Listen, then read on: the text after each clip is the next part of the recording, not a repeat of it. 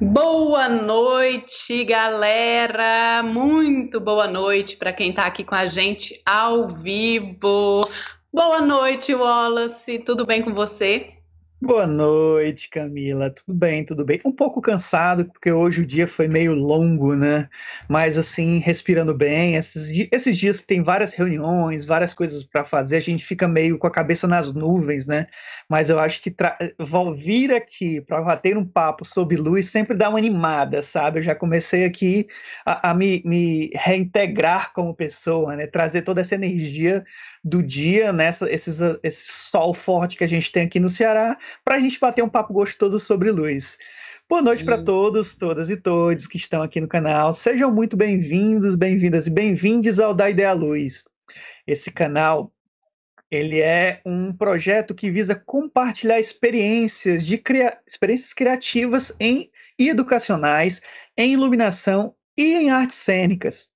O nosso objetivo é expandir o diálogo sobre as poéticas do espaço, visuais e sonoras.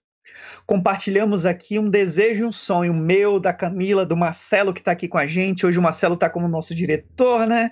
Então vamos aqui compartilhar o nosso sonho, que o nosso sonho é ser um canal de informação e divulgação em artes cênicas para todo o território nacional, né? E de forma democrática e de fácil acesso. A gente quer aqui expandir o nosso olhar para os assuntos relacionados ao espaço teatral e as interações entre artistas criadores em iluminação artistas criadores em cenografia, figurino, maquiagem, produção e as demais categorias que a gente tem nos ofícios da cena. Então sejam todos muito bem-vindos, bem-vindas e bem-vindes ao nosso Da Ideia Luz. E a gente está estreando hoje uma nova modalidade nesse programa, não é, Camila? É, com muita felicidade, gente, que hoje a gente traz aqui o Da Ideia Luz Laboratórios. Esse programa ele vai acontecer sempre às primeiras segundas-feiras de cada mês. E é um programa que vai ser voltado é, para a gente conhecer os laboratórios universitários do Brasil, né? Das universidades federais e estaduais, e conhecer um pouco os trabalhos que esses, que esses laboratórios desenvolvem, é, como é. A princípio, a gente vai trazer laboratórios de iluminação cênica. Num futuro, a gente quer trazer outros oh. laboratórios, né? De cenografia, de figurino. É, e a gente quer entender quais são os processos, atividades, né, processos educativos que são desenvolvidos nesse laboratório, no intuito da gente divulgar porque esse também é um espaço de formação hoje, né? Por mais que na universidade a gente não tenha cursos de graduação em iluminação, bacharelado em iluminação, os laboratórios não deixam de ser um espaço, um lugar de formação, de experiência vamos, não vamos nem falar a palavra formação, né, Wallace? Vamos falar a palavra experimentação. São esses espaços que proporcionam aos, às pessoas que ingressam na universidade a poder trabalhar com iluminação, a conhecer mais sobre a iluminação. Então, a gente sempre vai trazer como convidados e convidadas. É, este ano, a gente vai conversar com os técnicos e técnicas. A gente quer entender como é que essas pessoas que são responsáveis, né, por esse laboratório, quais são as atividades que desenvolvem, quais são os trabalhos que são feitos e como isso reverbera dentro dos cursos de graduação onde esse laboratório estão inseridos. É um projeto muito muito bacana, assim, que eu fico super feliz, né, Wallace? Não posso muito falar, oh. porque foi. Isso era um desejo meu de muito tempo já, e aí fui. É, essa ideia foi super acolhida pelo Wallace e pelo Marcelo. Então é com muita felicidade que hoje a gente inicia essa essa rodada de conversas, né, com pessoas que desenvolvem trabalhos nesse espaço. E eu quero dizer muito bem-vindos, bem-vindas e bem-vindes todos, todas e todos que estão nos assistindo a qualquer hora e não só agora ao vivo. Então, muito bom dia, boa tarde, né? E boa noite também. Boa noite para todo mundo que está chegando aí. É isso aí. E eu já vou dar boa noite aqui pro Eliezer, que está com a gente, a Carol Vacari, super queridíssima, o Ivo Godóis, que chegou aqui com a gente também, o Eliezer, que eu acabei de falar. Mamãe, minha mãe.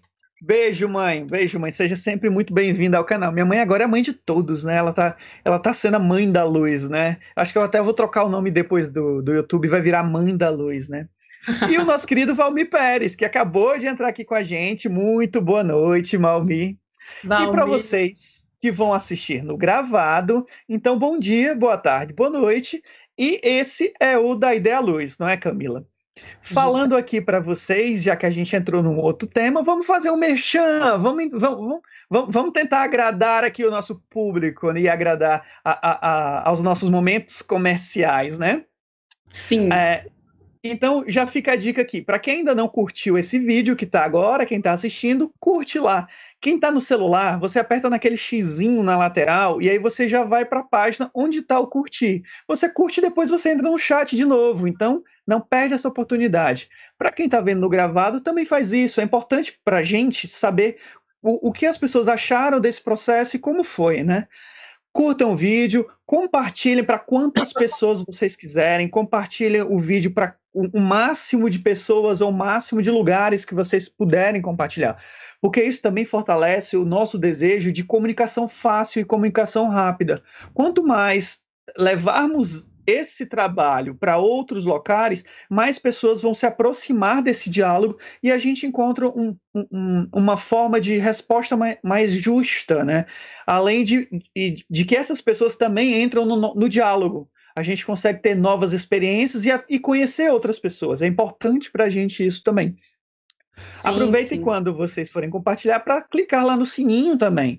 Para toda vida que a gente tiver uma informação nova, um vídeo novo, alguma ação do canal, vocês vão ser informados. E aí o, o, o YouTube já faz isso para vocês. E ali acima da Camila, uh, uh, uh, para quem desejar e puder ser amigo ou amiga do canal, tem o nosso Pix. Né? Então, se você desejar ser amigo ou amigo do canal e poder fazer alguma colaboração, esse é o nosso Pix. Esse, esse programa que fazemos, ele não tem financiamento. Então, todo o dinheiro que é recolhido, a gente fala todo o dinheiro, né, Camila, como se a gente. Oh, mas é né? muito. Nossa, mas é, é maravilhoso quem puder fazer isso, né? Esse dinheiro é revestido para as nossas publicações. Se vocês notarem, agora a gente está promovendo nossas publicações no YouTube, no Facebook e no Instagram. Então, isso tem um valor. E aí a gente está utilizando esse valor, esse, esse arrecadado aqui do nosso Pix para fazer esses pagamentos. Então, por favor, nos ajudem a levar mais divulgações para dentro desses canais de mídia que futuramente a gente pretende expandir. Então, muito obrigado, sejam bem-vindos. Não esqueçam que a gente também está no Instagram, né? Aqui embaixo está a descrição do nosso Instagram e estamos também em todas as plataformas de podcast. Então, se você está naquele. Estamos também no, no Facebook, né, Wallace? É, no Facebook, né? É... Demorou, mas chegou, hein? Chegamos, Sim. mas vamos chegar com força. É, podcast, podcast. Quase que eu me perco, ó. É, estamos todas as plataformas de podcast, então fiquem ligados, tá? Qualquer uma que, que sejam ligados. A, a Google, a, o podcast do Google, Spotify, o podcast da Apple. Então, se você tiver o seu tocador, você pode até baixar os nossos áudios para quando você estiver naquela viagem, naquele dia que você não está podendo ver o vídeo, escuta a gente, conversa com a gente, anota suas dúvidas, suas inquietações e manda para a gente, para que a gente também possa dialogar nesse pós-produção, né, Camila? É isso aí, Wallace. É... E Gente, eu vou começar também já fazendo, vou fazer um merchan rapidinho que está acontecendo neste mesmo horário, nesse mesmo, mas em outro canal está acontecendo o é, Diálogos da Luz. O Diálogos da Luz é um, um, um, evento que vai ter oficinas, mesas de debate e uma websérie que vai de hoje, começou hoje, dia 5, até o dia 25. E a programação tá bem legal, com várias pessoas convidadas, muito bacana. Então, a gente vai deixar no chat da conversa aqui o site desse projeto, né? Para vocês entrarem, verem as informações. É, eu sei que cada atividade tem uma inscrição individual, assim. Então, vejam as atividades que vocês interessam e fazem as inscrições lá começa hoje, mas, gente, fica aqui com a gente. Aí depois, amanhã tem mais, depois tem mais, né? É, e aí é isso. Se liguem nesse, nesse projeto, então, Diálogos da Luz. Tá é, bom? E é, ele está sendo promovido pela C9 Iluminação, tá? Vocês podem encontrar eles também no Instagram, C9, o número mesmo, Iluminacão, né? Sem acento e com C, tá bom? São parceiros do canal, então assim, aproveitem também, vai ser um evento maravilhoso. Sim, sim. Bom, gente, então eu já vou começar a falar um pouquinho, né, Wallace? Vamos já com, hum. chamar o nosso convidado. Hoje a gente está muito feliz com o nosso convidado e conta pra gente quem é o Wallace. Então, essa figura é uma figura que eu admiro já tem um tempão em termos de trabalho e é um propulsor né, nessa área de laboratório. Se a gente for pensar, é, é, é, essa pessoa ela tem uma experiência muito grande dentro da universidade. E hoje eu estou falando do queridíssimo Denilson Marques, que é um paulista, que ele é nascido Opa, paulista, ele é light design, formado em audiovisual entre diversos cursos de iluminação e estruturas cênicas.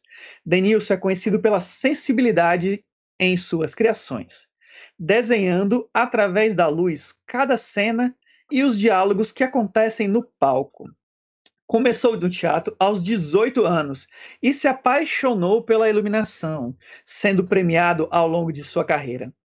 Desde 2003, Denilson Marx é responsável é responsável do setor de iluminação do Teatro Laboratório da Escola de Arte Dramática da ECA USP, né, em São Paulo. Além de ser colaborador da, do Teatro Escola Macunaíma.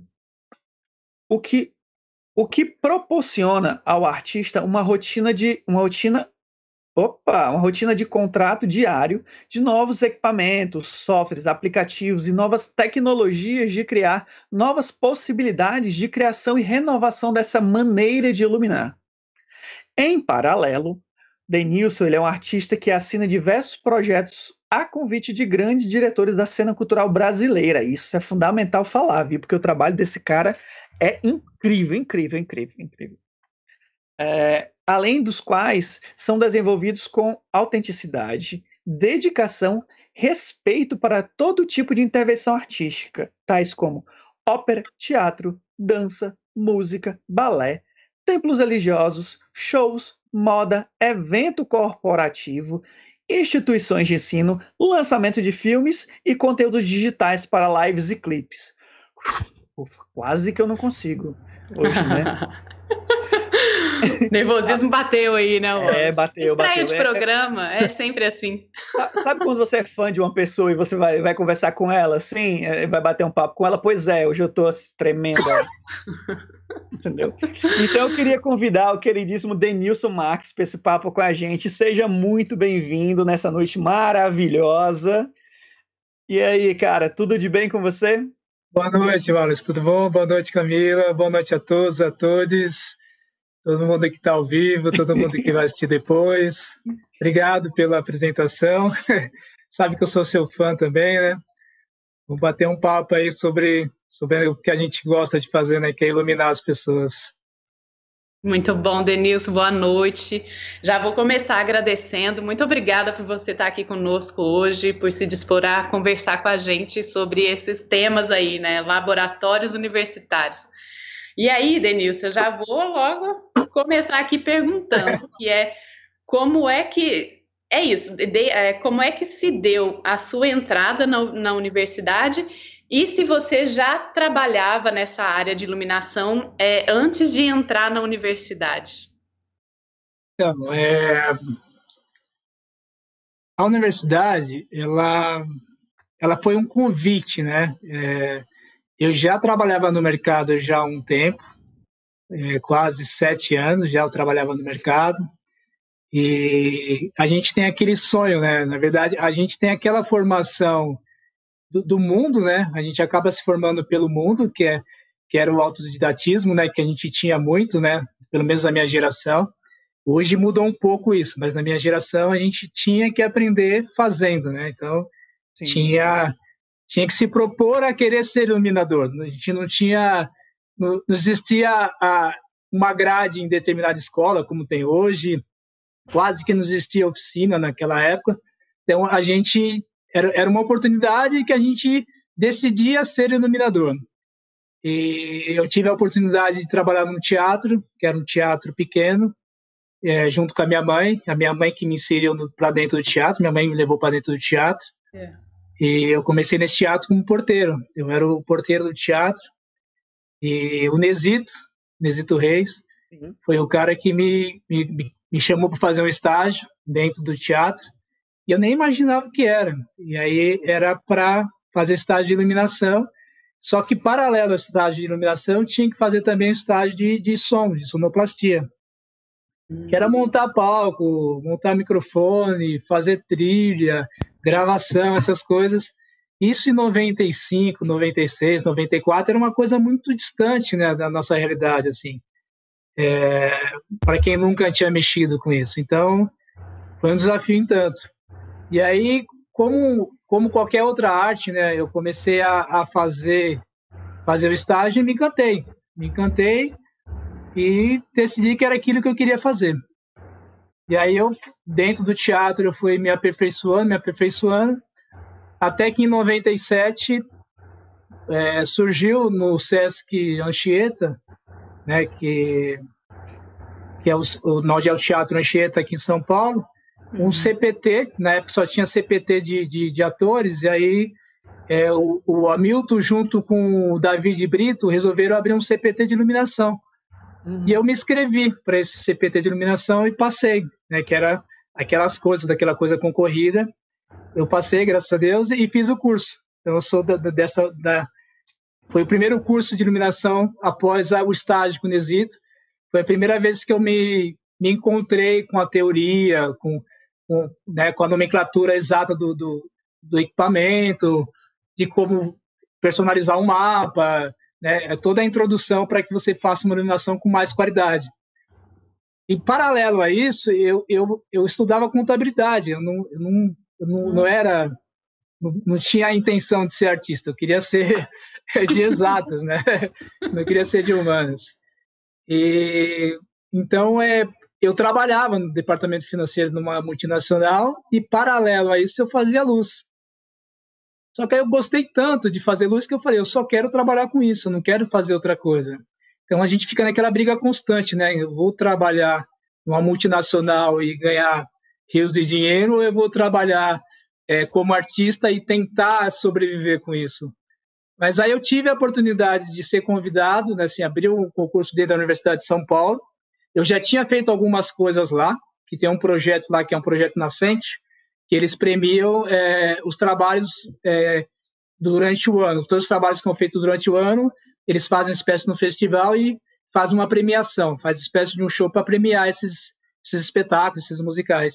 E eu já fazia, o teatro que eu trabalhava tinha, um, tinha algumas pessoas que trabalhavam na universidade. É, então eu já, já, já caminhava, né? Eu já, já tinha esse contato com a universidade. Então quando eu abri o concurso na universidade, me convidaram para prestar, eu, passei, eu prestei. Aí eu não passei da primeira vez. Eu fiquei em segundo lugar. Só tinha uma vaga, eu fiquei em segundo lugar. E aí eu, a pessoa que passou, ela não, não, ela não conseguiu ficar. Não sei o que aconteceu, não, não deu sequência. E aí ela saiu, expirou a vaga, eu tive que prestar de novo, eu passei de novo. Aí eu entrei na universidade em começo de 2003, final de 2003 para começo de 2004. Estou lá até hoje, né? É, e, e aí é um privilégio, né? Você poder fazer o que você gosta, você poder é, exercer o seu lado artístico é, dentro de uma instituição onde você tem contato com um monte de gente e ainda tem um salário para isso. Então, uhum. é, é, é de fato, a universidade me possibilitou isso. E então, quando eu entrei na universidade, eu já tinha experiência com luz, sim. Fala pra gente qual o teu cargo na universidade específico e quais as atribuições médias, mais ou menos, que, que são esse cargo da, dentro da universidade. Então, quando, quando abriu a minha vaga na universidade, ela, ela não existia, né? Tinha, assim, uma vaga de técnico de laboratório, que é, que é, que é a, maior, a maior parte da contratação uhum. dentro, dentro da universidade, são técnicos de laboratório, com ênfase em alguma coisa. Quando abriram a minha vaga, é, foi especificado que eles queriam de fato, um iluminador. Então, é, para eu ingressar na universidade, eu, eu, tinha que comprovar que eu já era um profissional no mercado que eu tinha um, um currículo para isso. Então, é, para entrar na universidade, você já tinha que mostrar o que você era. Então, meu cargo na universidade, ele é sonoplasta e iluminador. Então, é, é, é uma vaga de nível técnico, né? Por mais que uhum. você lida com, com as, no, no, caso, a gente lá tem, é, são duas famílias ocupando o mesmo espaço, que é artes cênicas e, e a escola de arte dramática. Por mais que você lida com nível superior, a vaga é de nível técnico uhum. e com especificação. Para eu entrar, você tinha que ter especificação, minha vaga é sonoplastia e iluminação. Então, é, é, a minha atribuição é tanto compor trilha é, musical, tanto acompanhar né, é, algum processo que envolva trilha musical, é, como fazer projetos de iluminação, manutenção, é, sugestões de melhores equipamentos dentro da universidade. Então, é uma série de, de, de, de camadas, né, mais as que uhum. vêm mais as que vêm surgindo diante da situação tecnológica, né, sim, que é o audiovisual sim. hoje. Então, você acaba absorvendo é, a função de ter que ser audiovisual, de ter que captar imagem, de ter que fazer foto, de ter que fazer edição. Então, você acaba entrando com uma, uma, uma especificação e acaba fazendo várias outras, né? Porque eu entendo que você fazer luz não dá para só você fazer luz, né? Você tem que ter uma, um, uma passagem é, muito vasta, assim, em todas as áreas que eu digo artistas que envolvem o processo em si. Então, é, não dá só para você dizer, ah, só faço luz, eu só faço som. Ainda mais tratando dentro de uma universidade onde o processo envolve muita coisa hoje em dia, né? Sim. Sim. E, Denise, você já falou um pouquinho, mas o laboratório ele atende quantos cursos assim? Porque eu sei que mais de um, né? Então, o laboratório da, da Universidade de São Paulo, ele é, ele é dentro da, da Escola de Comunicações e Artes, né? Então, é, nós temos um, um, a Menina dos Olhos dentro de, uma comunica, dentro de uma escola de comunicação e artes. Então, nós temos dois teatros e duas salas laboratórios. Dentro da ECA, não existe essa estrutura né, que, que o teatro laboratório tem. Então, é, é um teatro que, que abraça, de, de certa forma, a ECA num todo. Então, o jornalismo acaba ocupando algumas vezes, o cinema acaba ocupando, a própria reitoria acaba ocupando. Então, é um, é, é, é um, é um laboratório que, que atende, de fato, o departamento quase que, que inteiro. Assim. É, nesse sentido, já que ele atende o departamento inteiro, por exemplo, eu queria entrar num ponto que é sobre esse formato que é o laboratório, né? Por exemplo, se, se existem ações também de pesquisa ou, ou, as ações práticas são que dominam esse laboratório. Como que vocês executam isso dentro do, do das demandas junto aos cursos? Então, é, assim, o, o, o espaço, o espaço espaço institucional, se tratando do Estado, ele é sempre escasso é, para a quantidade de gente que precisa usar. Isso é um uhum. fato, né? Uhum. É, então, por mais que nós, né, que a gente tenha duas salas de teatro e algumas salas de laboratório, nós temos duas, dois, dois espaços é, completamente equipados, dois espaços protótipos e mais quatro salas de ensaio. Elas não comportam. Então, a necessidade maior dentro do, do uso desse espaço do, do laboratório é dentro dos cursos que tem no laboratório, que é o curso do CAC, que é o curso de artes cênicas, e o curso da, de, de, de arte dramática, que é dentro da escola de arte dramática. Então, uhum. é, se você for é, mencionar isso é, em números, só na EAD, que na Escola de Arte Dramática, tem uma média de 80 alunos. No CAC tem mais uma média de 80 alunos. Então, vamos dizer que tem uma média de 100 a 150 alunos, é, tentando usar um espaço é, de seis, de oito salas, por exemplo. Então, é, a demanda maior é de uso é, dos cursos que, que estão dentro do laboratório. É, Entendi. Sem querer cortar o, o, a minha amiga Camila, só para tentar dar, um, dar, uma pimentada ainda nessa proposta, é, é, aí, existe algum curso que é de pesquisa, por exemplo, feito por algum professor ou, ou alguma outra pessoa dentro desse laboratório, já que a gente está falando em processo da estrutura? Está falando é, um, um, processo de pesquisa voltado para iluminação dentro do laboratório, isso, é isso? Isso, isso. É, assim, na, na verdade, é, dentro do, do, do, da grade do CAC, que é o curso de artes cênicas, existia o curso de iluminação, que era uma grade, é, uma grade inserida na universidade pelo Hamilton Saraiva, né? Uhum. Ele criou essa grade, então é dentro do curso de artes cênicas tinha uma grade de iluminação. Todo aluno, todo aluno que fosse fazer bacharelado em artes ou licenciatura em artes, ele te, tinha que passar pela grade de iluminação. Isso deu gancho para que muitas pessoas virassem iluminador durante o curso, ou né, virassem um diretor com conhecimento em iluminação. Uhum. É, é importantíssimo, aí, né? Isso, isso é bem, bem pertinente dentro do curso de artes. Eu acho que todo curso de artes tinha que ter essa grade. E aí, com o falecimento do Amil Saraiva, a, a grade ficou um, um, um vácuo, né? Sendo ocupada por alguns professores convidados, até a, a chegada da Sibeli Forjas, Uhum. Né? Então a grade hoje seria da Sibeli Forjas, que já está lá, acho que uns quatro, cinco anos, não sei ao certo, é, sendo responsável por essa grade. Então existe uma linha de pesquisa dentro da, da, da artes cênicas é, voltada para esse curso, mas é, é, é, uma linha completamente voltada para conceito. Né? Uhum. Né? Então é o conceito da iluminação dentro da, das artes cênicas. Não é uma formação do iluminador, não é uma formação de um criador ou de um técnico Uhum. É, é, é para que você tenha um, um degrau é, em cima do, do, curso que você já está exercendo. Porém, porém, esse curso parece, essa grade parece que vai ser extinta, porque esse ano que passou, antes do, antes da, do, do período pandêmico, eles já tinham tirado essa grade. Como teve uma mudança de curso, de, né, de, de logística pedagógica, o curso ficou um pouco de lado. Então, é, periga esse curso não existir mais dentro da universidade. É uma pena, né? É uma é pena. É complicado isso. É bem difícil. E dentro da escola de arte dramática, é, como nós somos é, é, técnicos orientadores, né? A gente costuma falar que nós somos iluminadores pedagogos.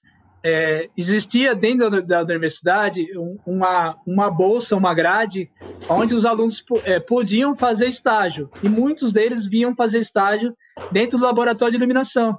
Uhum. E vinham para fazer estágio com uma bolsa de incentivo. Então, era tudo, era tudo que um aluno queria, poder estudar, poder reestudar, né, que é, que é fazer um curso paralelo, além de estar ganhando com isso. Mas a universidade cortou essa bolsa. Isso não existe mais, esse estágio não existe mais. Uma pena, porque desse estágio saiu grandes iluminadores, tem pessoas trabalhando no mercado. Então, a linha de pesquisa voltada para a iluminação dentro da universidade era esses caminhos que existiam, uhum. que estão, né, que estão é, de certo, de certo, de certo modo sendo esquecidos e talvez eles nem, nem voltem mais. É, é, é, um, é uma, pena. pena. Né? É, é, é. é, um, é uma perca, né? Eu acho que é, é mais do que uma pena, é, é uma perca para o aprendizado de, de quem está voltado para artes, né? Sim, eu acho que é, é muito. É legal falar que a universidade ela não é o único espaço de formação do artista, né? Mas ela é um dos espaços de formação. É, eu sou, eu brinco, né? Eu falo, eu sou cria da universidade, assim, porque eu entrei em contato com a arte dentro da universidade. E eu acho que esses espaços de laboratório, como você bem mencionou, essas experiências que as demandas do laboratório proporcionam, ela acaba colocando é, a gente, que num primeiro momento é aluno, né, é, com uma experiência que vai se vai colocando essa pessoa num lugar mais profissional. E aí é lógico é sempre a partir da pessoa né a busca de se profissionalizar de, de, de começar a, a buscar mais informações e mais conteúdo e cursos sobre a área mas é um pontapé inicial fundamental. Então, quando se extingue uma bolsa como essa que você falou, é, é extinguir o espaço, um espaço de, de experiência e possibilidade de, né? É, e gratuito. É, eu, eu, acredito que dentro de um curso de artes, é, com, com, uma, uma camada é, gigantesca de, de, de, possibilidades, nem sempre um, um bacharelado em, em, em interpretação vai querer ser um ator ele pode querer virar um diretor, ele pode querer virar um iluminador, como muitos viraram. E, e, se você tirar essa possibilidade de das pessoas se identificarem, seja lá é, na, na, área acadêmica, na área técnica, na, na né? É, eu acho que é uma perca muito grande para o sistema, né? Porque qual é o próximo caminho, né? Se você vai fazer uma arte engessada, é, você você vai querer fazer bacharelado em, interpretação e não quer ser ator, então você vai ser supostamente um ator frustrado, né? Porque você não não queria ser aquilo. Eu acho que a atuação é para você ter um, um ganho para né, decaputar para uma sonoplastia, para uma direção, para um, uma iluminação, enfim. É, é, só, uma... só, estendendo a tua fala, eu acho que, por exemplo, a gente está falando no caso do bacharelado, mas a licenciatura também tem uma importância muito grande nesse processo da, da, formação desse artista, né? Então também abrir o olhar dessas pessoas que estão na licenciatura é fundamental, porque essas pessoas vão dialogar com seus alunos sobre esses processos de criação, sejam eles em iluminação em qualquer outra área. Então é importante também que nesse processo de licenciatura se tenha um diálogo sobre isso, sobre essa relação da luz com essa dramaturgia, com esse espaço, com esse, essa pessoa que vai ser intérprete, né? Só para deixar, deixar isso também pontuado, que é fundamental que a gente também entre na licenciatura para esse diálogo. Eu acho que a licenciatura seria primordial que ela, que ela, que ela é, intercambiasse com, com, todas as áreas é, de artes que tem dentro da escola de comunicação e artes. Então, é, um pouco nas artes plásticas, um pouco no audiovisual, um pouco no jornalismo, um pouco. Porque eu acho que quanto mais arte você trazer é, para o seu conhecimento, se tratando de uma licenciatura, de você ser acadêmico ou não, acho que na hora que você for passar isso para alguém, você vai passar com muito mais propriedade. E se você perde essas camadas, você fica com, com déficit, né? Não Sim. que você necessariamente precisa ser um técnico licenciado, não estou dizendo isso. Existem uhum. pessoas para executar aquilo que você não, né, não é não é apto para aquilo, porque para ser um técnico você também precisa ser apto para aquilo. Uhum. Mas é você saber dialogar, né, com pessoas que vai estar ao seu lado exercendo um, um único caminho, né, que é, que é o processo final ou, ou a pesquisa que vai dar é, produtos para estudos, enfim, uma série de questões que eu acho que, que, perde demais você extinguindo é, extinguindo é, uma grade dessa dentro da universidade. Sim, com certeza. É. Ô, Denilson, para a gente entrar um pouquinho mais nessa questão do espaço físico do laboratório, quais são os equipamentos que vocês têm, assim, por alto, né? Você quer, saber, já... o, você quer saber o equipamento que tinha, o equipamento que tem, ou você quer saber o equipamento que tem hoje? Eita, difícil, difícil, difícil. E aí, então, Wallace, eu vou jogar para você. Lá. Vamos começando com o que tem hoje, tá? Então, é, nós somos, é, como eu disse, nós temos quatro salas experimentais, é, sendo duas salas protótipos, que são duas salas pequenas, a gente chama supostamente pequenas, mas que contempla muito teatro, né, é, por, pelo mundo afora, dentro do, do espaço protótipo, ou seja, nós temos uma sala de 8 por 8 com pé direito de 6 metros de altura, então tem muito tá. teatro que não tem essa composição. Então, a sala protótipo já é uma sala muito generosa, né? Uhum. E aí, uhum. dentro dessa sala, quando eu cheguei na universidade, era uma sala completamente analógica, onde era uma mesa translux, que era aquela mesa de, é, uhum. analógica, que é a, quem não conhece a mesa translux, que talvez conheça a mesa de Tel, que é, é similar, é quase a mesma mesa. E com, com, com sapões, era com sapões de quinhentinho, aqueles sapões uhum. pequenos. É, então, é, e com escada. Então, é, era, um, era, um, era um teatro, era uma sala protótipo bem sucateada. Já, vamos dizer, eu estou na universidade há 16, 17 anos. Era o equipamento da época, né? Sim. Hoje nós temos uma sala, a mesma sala, porém nós já estamos é, equipados com par LED, é, com, com elipso de 1000 watts, com PC de 1000 watts, com a mesa ETC com a Smart Fade e com a Smart Fade Control, né? Cada sala, Sim. uma sala tem uma Smart Fade e outra sala tem uma Smart Fade Control. Por que, que uma tem uma Smart Fade normal, outra tem a Smart Fade Control? Porque uma sala a gente utiliza só equipamento, é, vamos dizer, fixo. Por mais que tenha par LED de multiparâmetro, ela não exige a, a necessidade da Smart Fade Control. Na outra sala nós já temos Move, então aí é a necessidade da Smart Fade Control. Então, é, numa sala nós temos é, é, uma média de, de 10 a 20 par LED, né? RGB WAUV, é, com lâmpadas par convencional, com PC de mil e com elipse. Então, a média de 100, 100, 100, 100 refletores numa determinada sala. Isso falando da sala protótipo. Aí, numa outra sala protótipo, se você quiser mostrar a foto do tamanho dela, fica à vontade, tá, Camila? Ah, vou compartilhar aqui. Numa outra sala protótipo, nós temos é, a mesma quantidade de equipamento, uma média de, de 100 equipamentos. É, o sistema de, de, de PABX é um por um, a gente conseguiu deixar hoje um por um. Lindo. É, então, que você que você plugar, ela vai, vai acender. É, só que essa sala ela tem mais equipamento multiparâmetro. Então, nós temos dois moving light e dois ellipses de, de LED. Uhum. E aí uhum. é, é a exigência da, da Smart Fade Control. São duas salas vo totalmente voltadas para uso do aluno. Então, é uma sala disp disponível para que o aluno faça experiência dentro da sala. Então, ou seja, ele pode montar luz, ele pode fazer exercício com luz, ele pode é, fazer programação, ele pode afinar, ele, ele, é, é uma sala de uso de aluno, é, totalmente voltada para o uso de aluno. Por mais que ela tenha espetáculo, essa foto que está na tela é um espetáculo que eu iluminei, por mais que ela seja usada para espetáculo, tem espetáculos que são um pouco mais intimistas, que os diretores preferem usar salas menores, que são essas salas pequenas. É, é uma sala voltada para aluno. Então, você pode jogar água, você pode riscar a parede, você pode fazer, desde que você não deteriora, né, deteriore sim, tanto sim, o espaço é, público, você pode fazer o que você bem entende na sala.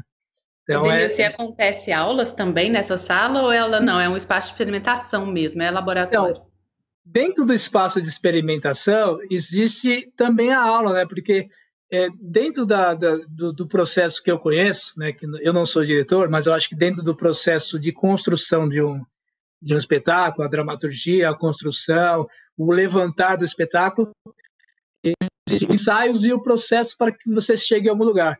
Dentro desses cursos, tanto do Artes Cênicas quanto do, do Arte Dramática, a gente tem, tem um laboratório, né? tem workshops que a gente chama, que é você tentar levantar uma cena através da composição dos elementos, ou seja, você pode usar uma sonoplastia, aí é o uso do, do técnico, né? Uhum. É, a gente chama do técnico totalmente voltado para fins de ensino, né? A gente é completamente voltado para o lado pedagógico. Então, se um professor ou um diretor chamar a gente para dentro de uma sala de aula onde ele quer propor uma cena, e dentro dessa cena ele quer é, é, contracenar com algum elemento que não seja persona, então ele quer uma luz, ele quer um som, ele quer um projetor, ele quer um. Aí entra o nosso papel dentro dessa pesquisa, de fazer com que o espetáculo seja levantado dentro já de uma narrativa de estrutura técnica. Então, essas salas são voltadas para isso. Que massa, que massa. Eu quero só realçar que o Valmir tá, tá, tá, aqui no chat com a gente, ele tem uma fala que eu queria contar aqui para vocês, que ele diz assim, ó. É, vou ser bem claro. A, a, a, formação profissional em arte cênica dentro da universidade não pode prescindir o olhar, é, o olhar das demais atividades técnicas artísticas que compõem o espaço cênico. E aí ele continua. Ao fazer isso, corre o risco de se formar profissionais sem o entendimento real das relações entre as diversas linguagens. E isso te, é, é, é, muito correto, né? Se a gente for prestar atenção, assim, não tem como a gente desassociar esse conhecimento técnico-artístico dentro do fazer de um curso de graduação, principalmente um curso de graduação, no caso em teatro, né? É bom que a gente também, também observe essas, essas relações, né? Eu sei que isso tem muito a ver, é uma fala que a gente estava anterior, antes da gente falar do, do, do equipamento laboratório, mas eu queria realçar essa fala do Valmir, que é muito pertinente hoje, o debate que a gente está fazendo, principalmente dando essa, essa propulsão nesse novo bloco do canal, né? Sim, sim.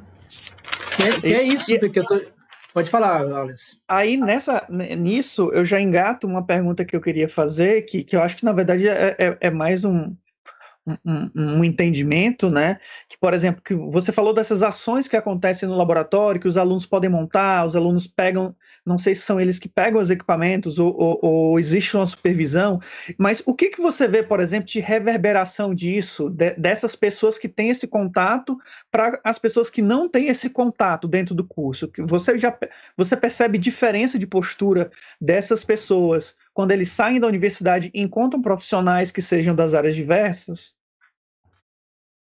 Que eu, que eu sinto, assim, dentro da minha, da minha experiência dentro da universidade, é, com as pessoas que eu tenho relação é, voltada para uma um processo criativo usando a minha expertise e para as que não tem, é, eu acho que é uma relação é, que vai muito de encontro é, da vivência de cada um, né? Do que cada um é, quer, quer para si como, como artista, né? Então, tem gente que tem interesse e, e entende o, o, outro lado como, como, como, como sendo um processo é, participativo, essencial, é, criador que vai colaborar com o processo.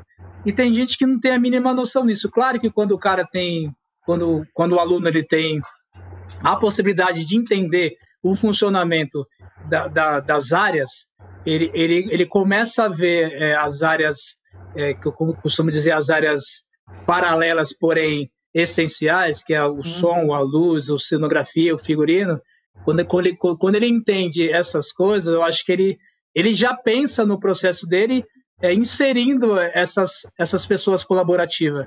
Então, é, quando ele tem esse olhar, ele sai da universidade preparado já para o mercado. Ele não vai sair da universidade é, procurando o que vai fazer, porque ele já tem o caminho. Então é, é, é uma formação muito mais sólida, né? Uma formação muito mais mais concisa. Não, não vai não vai ficar buraco na formação dele.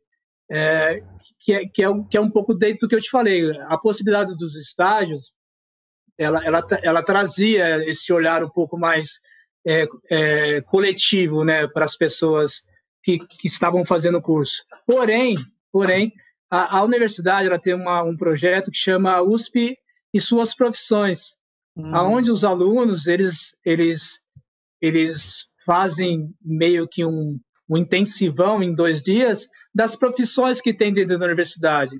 Então eles sabem é, cada departamento quem faz o quê. Então é aquilo que eu te disse, cada um tem vai despertar um interesse em saber de fato o que é o que não é, né, dentro dessa desse primeiro contato, né? Porque nós, por mais que a gente esteja expandindo o que a gente faz, nós somos uns aliens ainda, né? É, quando você fala, eu sou iluminador, as pessoas falam, ah, o que, que, é que você faz? Então, não, não, não, não, é uma profissão completamente regulamentada, né? Por mais que exista o SAPED uhum. hoje, existem algumas escolas voltadas para a formação disso, mas ainda é uma profissão muito distante de ser reconhecida é, a nível popular, né? Porque você Sim. fala que é iluminador, muita gente nem imagina que é. Sim. É, é difícil, é difícil. E aí você coloca iluminador no Google, né? Aí vai aparecer um equipamento ou vai aparecer um livro de autoajuda, né? Normalmente. Ou maquiagem, né? Ou é, maquiagem. Maquiagem. maquiagem. É. e aí você é obrigado, olha que louco isso que você está dizendo, porque aí você é obrigado a se nomear como light designer. Né? Então você uhum. se classifica como uma, uma, uma uma linguagem estrangeira, estrangeira. que você poderia é, colocar como iluminador cênico, mas se você colocar como iluminador cênico, você fica muito limitado àquele campo, porque a gente não faz só iluminação cênica, né? A gente uhum. faz arquitetônica, a gente faz cinema, a gente faz formatura, a gente faz evento. Então, dentro do nosso conhecimento de iluminador cênico, a gente tem uma, uma gama né, um, de, de possibilidades de, de luz. Então, por isso que a gente coloca light design para ter um entendimento um pouco mais global, né? É, que, é, que, que, é uma coisa que precisa ser mudada também, né? Precisa ser, se, talvez as novas, as novas gerações, se a gente conseguir implementar isso dentro da universidade, são as cabeças pensantes, que são os, os futuros profissionais do mercado, que vão formar a gente lá na frente, se a gente conseguir implementar isso dentro da cabeça deles, né? Eu costumo dizer que, assim, o aluno de hoje, ele é meu, meu eu, ele que vai me contratar amanhã para fazer o projeto dele. Então, Sim. se ele não tiver o conhecimento, né, do que eu faço, se a gente não criar uma relação, é, ele não vai trabalhar comigo, ele não vai entender o que eu faço, não necessariamente trabalhar comigo. Ele pode trabalhar com o Alice, com a Camila, com, com o Valmir, com o João, mas ele precisa entender a importância desse profissional do processo dele. É que ninguém faz arte sozinho, né? E desmistificar que, que essas pessoas que fazem um trabalho artístico, técnico, é, criativo, são pessoas que estão dentro do processo e podem colaborar desde o início, não é uma semana antes, né? Essas pessoas que têm essa formação, principalmente na, na, nos cursos de graduação, seja licenciatura ou bacharelado, eles são, eles são divulgadores e, e, e replicadores dessa, dessa noção de que esse trabalho é fundamental para a obra de arte. É, se a gente pega muitos cursos que, que não tem essa, essa relação, a gente encontra como é hoje. Várias pessoas saem de uma universidade sem saber o que é cada função e aí quer convidar as pessoas para executar um figurino uma semana antes do espetáculo. Criar um cenário três dias antes do espetáculo, chamar a luz no dia antes, porque a luz vai resolver. Eu acho que vocês já ouviram essa expressão, né? Ah, a luz vai resolver. Né? É, muito, é muito louco isso. E, Pode falar, Wallace. Não, só, só para comentar, quando a gente você falou um pouquinho sobre eh, dessa definição, é, é, é engraçado porque eu fico ouvindo a minha esposa ouvir, ouvir os podcasts dela sobre maquiagem, né? Aí toda vida que, ai, não sei que você pega o iluminador. Eu faço assim, oi? Como assim pegar o iluminador? Toda vida, cara, não tem um dia que ela não tá escutando uma coisa dessa, que ela diz, ah, e agora você pega o iluminador. Ah, tá, é maquiagem. E o que, o, que, o que me intriga, né, o que me quieta, na verdade, é você ter que se, você ter que se classificar dentro de uma classificação que não existe, né? Sim. Porque, assim, é, quando eu fui fazer, quando eu fui me aperfeiçoar, que eu comecei a fazer os, é, participar dos congressos, né, que o primeiro que teve foi da BRIC, que chegou o Eduardo Tudela, eu falei, cara, esse cara é light design, como é que esse cara se formou light design? Então, assim, foi, um, foi um, uma escada para eu tentar entender o que era um light design. E aí eu falei, para a gente que está aqui no Brasil, é quase que um, é utópico, né? Como é que a gente vai se formar light design? Então a gente fica buscando é, algumas vertentes né, dentro da arte para se, se dizer eu sou formado, né? E hum, teria que, que ter isso dentro de uma universidade. A universidade é. tinha que criar isso, né? De uma forma que, que tivesse inserido dentro da arte, né? Porque do jeito que tem faculdade de moda, deveria ter faculdade de iluminação, né? Tem é, cenografia. Tem cenografia, sim. Dentro da universidade tem cenografia, é? que é o professor Fausto. É, tem figurino, tem maquiagem, tem, tem todas as grades. É, eu não entendo por que, que a gente não, ainda não, é, não taxou isso como uma agenda, sabe? Como, como um propósito de ensino, para que as pessoas tenham uma profissão regulamentada e reconhecida pelo MEC e que é onde você jogue no Google as pessoas te achem como, como que você é. Por exemplo, para me achar no Google, você tem que colocar Denilson Max Iluminação Cênica, aí aparece. Se você colocar Denilson Max Iluminação, não aparece nada, porque as pessoas né, veem outra coisa, vem iluminação, vem paz, equilíbrio, né? Aí começa a vir para uma outra esfera. É muito louco isso, né? Mas enfim. Ô Denilson, mas você usa, uma, você um nome que eu gosto muito dele, que é o técnico pedagogo. E aí, nesse sentido, quais são as ações que você já desenvolveu ou até que pretende desenvolver dentro do laboratório, pensando nisso, pensando nessa, como é que você vê, né, essa profissão de técnico pedagogo na formação desses alunos que estão interessados na área de iluminação? E se existe projeto vinculado a você, enquanto né, o Denilson funcionário, ou vinculado ao laboratório, que possibilite esse espaço, assim? Então, quando, quando eu cheguei na universidade, há 17 anos atrás, ainda tinha uma, uma filosofia do técnico bruto, né? Sim. Que era o técnico que não, que não tinha conhecimento, né? Você está aqui para subir escada, carregar refletor, uhum. afinar a luz e fazer o que eu estou mandando, né? Um existia, existia esse estereótipo né, do técnico bruto, né? É, e aí eu acho que a minha geração, a do Wallace, talvez a gente tenha quebrado um pouco isso, né? Tirado um pouco esse estereótipo da cabeça das pessoas, que, que eu costumo dizer, tendo uma postura do diálogo é, de igual para igual com quem está né, de linha de frente, né? Quem está dando a aula, quem está dirigindo. Quando você tem uma propriedade de discussão, o cara começa a te ouvir um pouco mais. Então é o que eu costumo dizer, você precisa estar preparado para aquilo que você vai fazer. Porque não é questionar é, por que você não tem oportunidade, é você criar a sua oportunidade. Eu acho que a sua oportunidade você cria dentro do seu conhecimento. Então, compete a nós é, querer regulamentar ou querer expandir uma, uma função, a gente está capacitado para isso, né? Sim. Porque não dá para chegar para discutir com o professor ou com, com, com, costumo dizer com. Desculpa, me, sumiu, me fugiu a palavra, mas é com.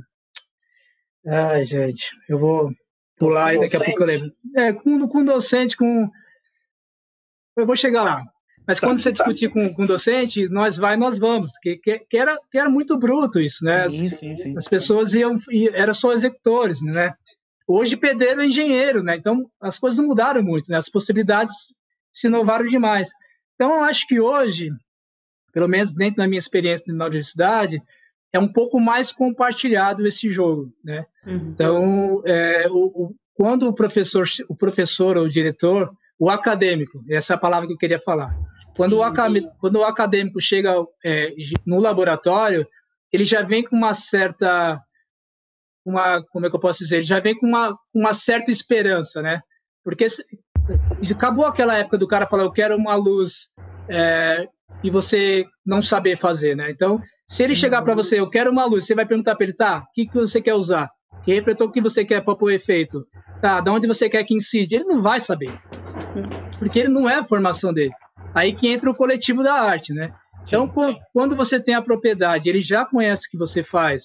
O fato de eu ter vindo do mercado, não ter sido uma cria dentro da universidade, e a universidade tem essa coisa de trabalhar com profissionais onde eles atuam no mercado, então isso possibilita de você trazer conhecimentos, né, que você adquiriu no mercado para dentro da universidade. Isso hum. é um uhum. ganho, né?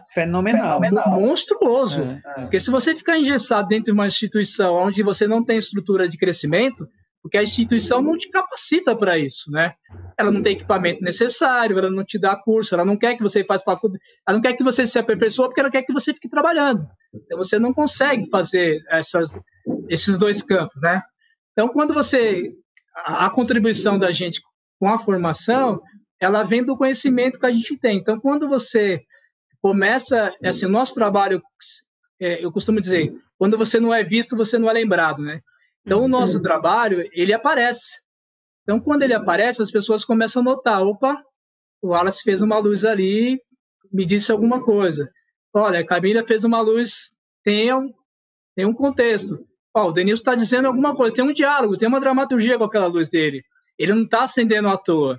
Então, eu vou procurar saber. Então, aí você começa a criar, dentro do seu círculo de, de social na universidade, uma troca de conhecimento. Então, você começa a virar referência.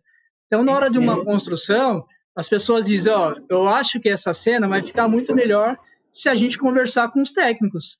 Eu acho que essa cena vai ficar muito melhor se o técnico me dá um suporte. Então, peraí, vamos chamar o Denilson.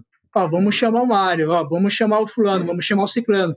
Para que a gente desenvolva o projeto junto com eles. Então, tem uma troca, né? Isso é com muito cuidado, né? Com muito porque assim, é, docente ele tem um, um, ego, né, expandido dentro dele, né? Então o diretor ele, ele tem essa coisa de colocar dentro da cabeça dele que o projeto é dele, que ninguém pode participar, e aí você fica um pouco distante. Mas quando ele começa a abrir um leque e dar possibilidade para que pessoas participem daquilo, ele começa é, começa a, a, a fixar o, o ponto principal dele, que é o processo final e começa a delegar as demais funções. Então, dentro da Universidade de São Paulo, a gente tem, a, a gente tem essa troca.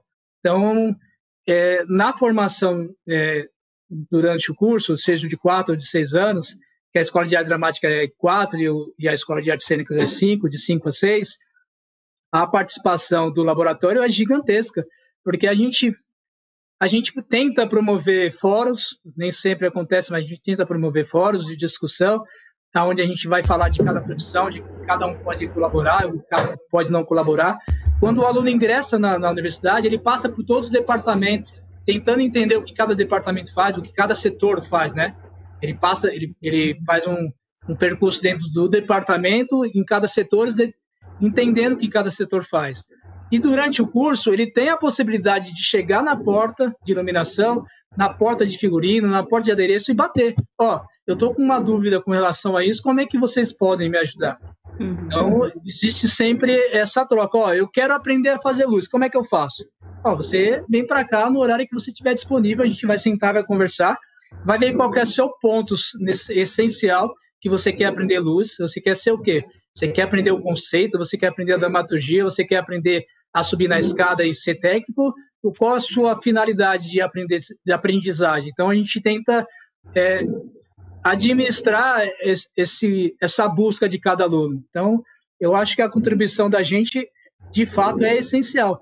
Tanto é que a universidade tentou implementar um, um departamento que era o IAA, né, que, era, que era um centro onde ficariam todos os técnicos que eles atenderiam o, de, o departamento da escola de dramática como se fosse um serviço de manutenção. Né? Então, você, uhum. você ficaria numa sala, receberia uma OS e sairia, tipo, ó, precisa acender a luz no auditório X, precisa colocar um projetor no, no, no auditório Y. Isso surreal. Essa possibilidade não existe. A gente teve que provar por A mais B que a gente está lá por fins educativos, que a gente faz parte do processo né, do, do curso em geral até a formação do ator. Não, não existe essa possibilidade da gente estar longe. Então, por que que acontece? Quando o, o, o, o administrativo chega na sala e você está lendo um livro, ele acha que você está ocioso. Ele não acha que você está buscando conhecimento. Quando você não está na sua sala, na cabine, é, tentando descobrir mais possibilidades da luz, você está à toa, no escuro, passando tempo, está cochilando. Quando você sai para ir numa feira, você não está na universidade. É, você está, né? Você, por que você não está na universidade? Porque eu estou estudando, porque estou buscando conhecimento para trazer para dentro da universidade. Então, o, o, administrativo ele não vê isso como um ganho para né, as artes. É, então, dentro da própria arte, existe essa briga, né? Que é o que você disse. Como é que a gente pode colaborar com, com a formação dos alunos sendo técnicos, né? Ou sendo técnicos pedagogos? É ter uma, uma, uma direção dentro da, da, dentro do seu departamento que brigue por você. Então, assim, o seu diretor, o seu superior, ele tem que saber muito bem o que você faz e o, e o quanto você contribui para aquela formação daqueles alunos. Porque se ele não tiver esse conhecimento, vai virar um burocrata, que vai virar um administrativo, que vai entrar no lado financeiro que você é caro, né? Porque iluminador e sonoplasta é caro, equipamento de som e luz é caro. Então ele vai dizer, ó, isso não precisa, vamos tirar, vamos terceirizar e vamos pôr qualquer pessoa para fazer aí de fato perderia essa linha de raciocínio que você me perguntou. Uhum. Qual é o papel de, de técnico pedagogo? Sim. É o tempo todo. Nosso papel técnico pedagogo é o tempo todo. Porque você fica disponível na universidade durante oito horas para atender que seja quem for. O docente, e as pessoas de fora. Então, você está o tempo todo dando aula, né? Sim. É importante isso que você disse, porque, por exemplo, às vezes tem, tem alunos que têm medo de conversar com a gente, porque acho que a gente não vai atender, porque a gente atende só professor. E isso não é uma coisa que deveria ser o correto, porque, na verdade, a gente está lá para atender muito mais os alunos do que, do que os docentes em si. Né? Porque quem tem a, a, a carência na, no momento mais específico são os alunos, são os discentes que estão lá. E a nossa função é essa de dar suporte entendeu? Não, é, é, nós não somos pessoas inalcançáveis. Pelo contrário, nós somos as pessoas que mais querem estar, estão dispostas a colaborar em muitos casos, porque a gente está lá todo dia, toda hora, para executar a nossa função. Não é numa, em uma disciplina específica. A gente, a gente tem a nossa função dentro da universidade. Então é importante que, que esses discentes nos procurem também, tirem suas dúvidas. Ai, estou com. Pro... Independente de ser um projeto educacional, um projeto particular, está dentro da universidade, a gente está para colaborar, entendeu? Camila, eu acho que o buraco, olha, você costuma dizer assim que o buraco fica na raiz, né? Porque uhum. se, se, os, se os docentes não disserem para os discentes que existe a possibilidade de, né, vasta de várias possibilidades de, de, de, de, de profissões além de, de, de interpretação, além né, da licenciatura, o aluno não vai saber. Ele está uhum. ali focado para aquilo. Então, dentro da sala de aula precisa existir isso. E também tem uma tem, tem, tem um tem, existe ainda existe uma barreira do funcionalismo público, né? Uhum. Eu não vou uhum. falar com ele porque ele ele está de mau humor. Eu não vou falar com ele porque ele, ele vai me tratar mal. Então, assim, é, é, é, é esse distanciamento, né, do, do interpessoal, né, do aluno versus o, né, o que a gente pode colaborar, às vezes fica num lugar distante, né, porque não é acessível é, diário, não tem, não existe uma agenda para isso. É, é só quando ele realmente precisa. Às vezes ele nem sabe que existe o setor daquilo. Uhum. Então é, é, é, uma coisa de se colocar na agenda e dizer, ó, tá aqui, ó, essa é a possibilidade. E nesse sentido de possibilidade, Denício, o, o que seria um laboratório ideal para você? Cara, um laboratório ideal no sentido é, usuário, no sentido. Se joga, se joga, vai dar um. Cara, eu acho que assim, eu vou dizer por mim, tá? Se tratando de uma universidade de São Paulo, de uma escola de arte dramática onde criou é, braços para uma série de universidades, inclusive a, a, Federal de BH, né, a própria Unicamp. Então, assim, a escola de arte dramática é, um, é, é braço para muitas outras instituições, para outros, para muitos cursos voltados para arte, né? Eu acho que que, a, que, o, que o laboratório ideal seria um laboratório onde fosse extremamente tecnológico, porque a gente está numa numa era, numa era e, e numa e numa, numa progressão muito muito próxima, mas porém muito inacessível para muita gente da tecnologia, aonde a universidade deveria ser pública não só para quem pode estudar no colégio privado, mas pública para todos, né? Para todos. É... Esse é o primeiro ponto. Deveria ser de acesso para todo mundo. Uhum. E, o nível tecnológico da universidade deveria ser de ponta, deveria ser de excelência, não só a Universidade de São Paulo, como todas as outras universidades. Teria, eu acho que deveria partir de um, de, um, de um modelo de alguma universidade com a possibilidade e expandir para todas as outras, assim como o SESC faz, né? Assim como fizeram nos céus da vida, assim como, como a, as multinacionais fazem nas suas filiais, né? A gente precisava criar um padrão onde fosse excelência e, é, e copiar, né? multiplicar para várias outras. Então, eu acho que deveria ser muito mais acessível para todos e para todos, deveria ter é, mais possibilidades de, de, de capacitação para quem já está lá, né? Então, assim, se a gente está lá, se a gente foi nomeado, se a gente foi contratado, nosso PCF está lá como sonoplasta iluminador, por que, que a gente está editando? Por que, que você está captando imagem?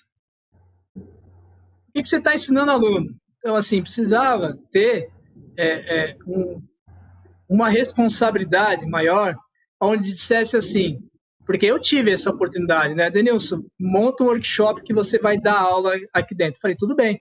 Qual é a contrapartida disso? Né? Vocês, vão, vocês vão me capacitar? Vocês vão dizer que eu estou dando essa aula ou é um não, é um. Falei, então, obrigado, não preciso disso. Então, assim, eu não estou dentro da universidade para fazer currículo, eu estou dentro da universidade para contribuir com a formação de quem está lá. Então, se o meu papel lá dentro não for para contribuir com a formação de quem vai sair de lá daqui 10 anos e não vai lembrar do meu nome, não faz sentido eu estar tá lá. Sim, concordo plenamente com você. Faz sentido. Então, eu acho que, que, que para ser ideal, deveria nos dar mais possibilidades, porque não dá para você exigir tanto da gente sem nos, sem nos capacitar, porque a, a gente está sempre a gente está sempre buscando, né? É, é, o nosso papel, a nossa capacitação, com exceção da ZNR, que é uma obrigação da instituição. Sim, então, a NR você tem que fazer porque é obrigado, senão a lei, o SESMIT vai cair por cima da universidade. Mas a universidade te cobrar funções, atribuições fora do seu PCF, eu não ligo de fazer, tá tudo bem, a gente está lá para aquilo mas desde que você seja incentivado para fazer aquilo, né? Desde que você tenha é, um caminho onde te, te dê mais, mais garra, né? Pô, eu estou feliz aqui porque eu vou estudar, eu vou, eu vou fazer a pós-graduação aqui dentro, eu vou né, te dar caminhos mais, porque eu costumo dizer assim, vamos vamos trabalhar com que com a ferramenta que a gente tem, eu não quero outra ferramenta de fora eu vou lapidar esse diamante que está na minha mão. Então, assim, é, eu acho que a, a, universidade tinha que nos lapidar um pouco mais. Eu acho que a gente é muito. A gente é, é a gente é mal aproveitado. Eu Exatamente. Acho que, eu acho que gente, Talvez esse, é. esse seja o grande problema. Assim, é, né? É, a, acho... a, universidade ainda não, não nos vê como mão de obra. É, muita gente dentro da universidade a gente nos vê como mão de obra, literalmente como mão de obra. Não vê a gente como um, um, uma linha de pesquisa, não vê a gente como, como um, um, um, estudo, um estudioso, como, como alguém que está correndo atrás, como alguém que quer colaborar. Porque se a gente não colabora na arte, não faz sentido a gente fazer arte. Então, principalmente quando vem a parte burocrática, mas aí que eu costumo dizer, por exemplo, assim, o, o que, que seria ideal dentro do departamento, dentro de uma, da nossa realidade? São professores que encabecem projetos aonde é, a gente traga melhoria né, tecnológica, estrutural, pessoal, né, dentro do nosso departamento, para que a gente consiga parar de ficar cuidando de problemas e só trazer soluções, porque a gente fica sempre correndo atrás né, de resolver problemas é, burocráticos ou, ou, falta de recurso, ter que fazer uma gambiarra aqui, uma gambiarra ali, ao invés da gente estar tá pensando numa melhoria, né? Então, se, se o corpo docente é, abraçasse os departamentos num todo para que fizesse um projeto grande, para que nós fôssemos excelência, aí eu acho que seria o departamento ideal, a universidade ideal voltada para a arte, sabe? É, eu concordo plenamente com você, né? E aí eu ainda penso nisso, que, por exemplo, é, é entender que, que o técnico e a técnica que está lá fazem parte desse, desse processo educacional. Então, não desmerecer na hora de se planejar a estrutura para próprios cursos, né? Porque em muitos casos pode acontecer o fato de que só os professores têm esse poder político e os técnicos têm esse desmerecimento, porque ainda é, ainda é considerada, em alguns casos, como uma classe de execução técnica. A gente acaba não sendo é, é uma parte estrutural, mas nós somos estruturais em todos os sentidos. Completamente. Dependem do nosso trabalho para fazer muitas outras funções dentro da universidade. E é, é, é, desculpa, eu, eu, me empolgo, às vezes eu me empolgo. É tranquilo. é, mas eu acho que existe, eu acho que tem várias camadas aí que eu costumo brincar que a universidade ainda não entendeu a gente dentro dela mesmo. Ela levou a gente para a gente dela e não entendeu. Porque eu acho que o lugar do técnico administrativo, né, ele está muito bem dado e resolvido. Principalmente quando o Denilson fala de é, formação, é, pelo menos a UFA, ela tem uma, ela oferece cursos de capacitação para os seus funcionários. Se a gente for olhar quais são esses cursos, geralmente eles estão sempre ligados a essa atividade administrativa. Uhum. É Excel, é Word, né? É planejamento, é planejamento. não sei o que lá. E daí a gente, aí tudo bem. Aí quando você pega o reconhecimento, né, e, e, e, o entendimento da universidade com esse técnico de cargo específico, ela já cria ranhuras, porque o regimento né, da universidade, enquanto eh, para mim todos nós somos funcionários públicos, né, servidores públicos federais ou estaduais, e dentro disso a gente tem as nossas é, como o Denis falou, as nossas obrigações, né? As nossas, o que a gente está, por que, que a gente está ali dentro e o que, que a gente precisa desenvolver. Nesse sentido, a universidade, quando ela coloca o técnico de cargo específico, ela não consegue inseri-lo dentro dessas diretrizes para o técnico, o cargo técnico. E se a gente entra para o cargo técnico dentro dos cursos de artes, isso aí se né, cria assim um espaço de desentendimento muito maior. E, e, e, eu compartilho de todo, todo isso que vocês dois colocaram aqui. É, que não, isso que você falou é muito importante, porque quando a gente pensa nesses espaços de formação que a universidade nos proporciona, ou então ela não vai proporcionar, mas que ela reconhece, é, ela, quando eu participo de um evento de uma feira, né, feira do LED, vou jogar aqui, em São Paulo, por exemplo. É, uni tem universidades que não reconhecem isso como um espaço de formação nosso, como um espaço Sim. de busca de conhecimento nosso para né, o desenvolvimento do nosso cargo.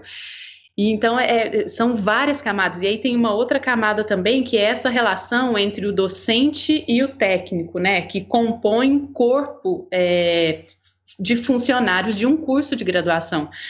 E aí, de vez em sempre, existem ranhuras nessa. Eu não consigo entender por que, que nós não temos é, representatividade em todas as instâncias de colegiado, de reuniões, de conselhos, sabe? Assim, tem que, pelo menos na, na universidade onde eu estou, é uma luta para se ter é, cadeira de voto Enquanto os docentes têm né, o voto um para um, né? Eu sou docente, eu tenho um voto. O técnico é, são cinco, são quatro, e tem direito a um voto, a uma representatividade. Mas ele não é corpo daquele curso, ele não é cabeça é, pensante também, né, do formato do curso. Então, é, são questões, assim, que a gente fica, é, cada Talvez, experiência Camila. a gente ouve uma, uma coisa diferente, né? Seja exatamente pelo que você falou, em que nós estamos presentes como pessoas que estão ligadas ao curso, mas não somos vistas como tal. nesse sentido. E aí existe esse desmérito e essa, esse desprestígio nesse caso, né? É uma coisa que a gente tem que começar a repensar. E eu acho que isso que a gente está fazendo aqui, esse programa, também é para a gente entrar nesses diálogos, né? Para entender essas realidades e começar a, a, a desfrutar sobre sobre esses novos processos e dar visibilidade, novos olhares para essas pessoas e, e, e, na relação com as instituições, né? É. O, o, o Alice Camila, eu acho que tem, tem uma coisa também da, da cultural, né? Porque quando você tem um docente mais conservador, né, mais acadêmico, aquela cadeira pesada, de fato ele tem um distanciamento mesmo com as pessoas do fazer, né? Com as pessoas técnicas. Quando você tem um, um docente que ele é do mercado e que ele é um pouco mais descolado, talvez ele tenha um pouco mais esse entendimento, né, da nossa da nossa importância no processo é, é, no processo no todo, né? Então, é, é, mas não, não, pode ser uma coisa pessoal, né? Isso não pode existir. Quando eu digo para você que tem que ser uma agenda, é que é isso que você está falando. Precisa ter um corpo lá dentro para discutir isso. Precisa, né? precisa ser, precisa ser pauta. Uhum. Não pode ser ocasião, né? Não, não, é, não é desconexo. Não é uma pauta. Essa pauta existe e ela precisa ter sequência. Não é uma pauta de discussão do ponto X, esporadicamente. Não. Está na agenda. Isso vai existir, isso vai ter que ser discutido. E é isso, né? Nós somos técnicos formadores, técnicos que estão buscando conhecimento, por mais que seja fora da universidade, por mais que, né, é, é uma coisa pessoal da gente que quanto mais conhecimento a gente adquirir, melhor para a gente é, senão a gente não estaria nessa discussão. então, é, é, é, a gente só precisa realmente criar um plano, né, para onde a gente consiga colocar isso em pauta. Está na agenda e vai existir, e as pessoas vão ter que lidar com isso, sabe? É. Ô, Denise, você sabe que vou até fazer um, um falar um pouco aqui com o pessoal que está nos assistindo, que é quando a gente pensou nesse formato do programa e justamente de trazer é, a experiência a partir do ponto de vista do técnico, né, que está lá, é justamente porque é, quando a gente vai, eu participei de vários congressos, eu sou filiada à Abrace, né, que é a Associação Brasileira de Artes Cênicas e tal, a gente vê a, os docentes em várias mesas de discussões e eu acho que isso é um ganho imenso, né? Porque é isso, as pessoas estão ali para discutir, conversar, pontuar experiências sobre o seu fazer e a sua pesquisa. E aí é, a gente vê pouquíssimos espaços onde nós podemos falar sobre as nossas experiências e pesquisa. Então, é, o programa, se, quando a gente pensou, a primeira coisa que a gente falou é: vamos criar espaços para a gente poder falar nas nossas experiências e poder construir um pensamento sobre, né? Porque enquanto eu estou aqui conversando com vocês, eu estou repensando a minha profissão e eu vou levar isso para discussão no meu trabalho, né? E, e, eu acho isso muito rico. E quando você fala que se a gente também não entra nesse fluxo de movimento, a gente vai estacionando, né, Denilson? Senão a gente não estaria aqui mesmo, não. Se, a gente, se eu estou ali só fazendo o meu do dia a dia e não estou repensando, não estou querendo construir junto, não estou querendo é, é isso. E, e, aí a gente fica parado, não, não, não dialoga, não, não sai do lugar. Mas sabe que eu acho que é mais louco ainda? Que assim, é, um, é uma, uma, uma necessidade da universidade a contratação do técnico com ênfase em determinado ponto. Uhum. Ó, você precisa ser sonoplasta, você precisa ser iluminador, você precisa ser câmera, você, você, precisa, você precisa ter uma especificação em alguma área. Como é que essa área não é reconhecida mundialmente, né? Como é, como é que a gente exerce uma função dentro de uma universidade onde a própria universidade não tem reconhecimento? Que é isso que você está falando, né? Como é que um, um, docente trata um técnico como se fosse um ninguém? Porque ele está no mesmo, a gente está no mesmo papel. Eu não digo que a gente está no mesmo barco, porque não, ninguém está no mesmo barco, né? É, a gente está na mesma tempestade, cada um está no seu barquinho, né?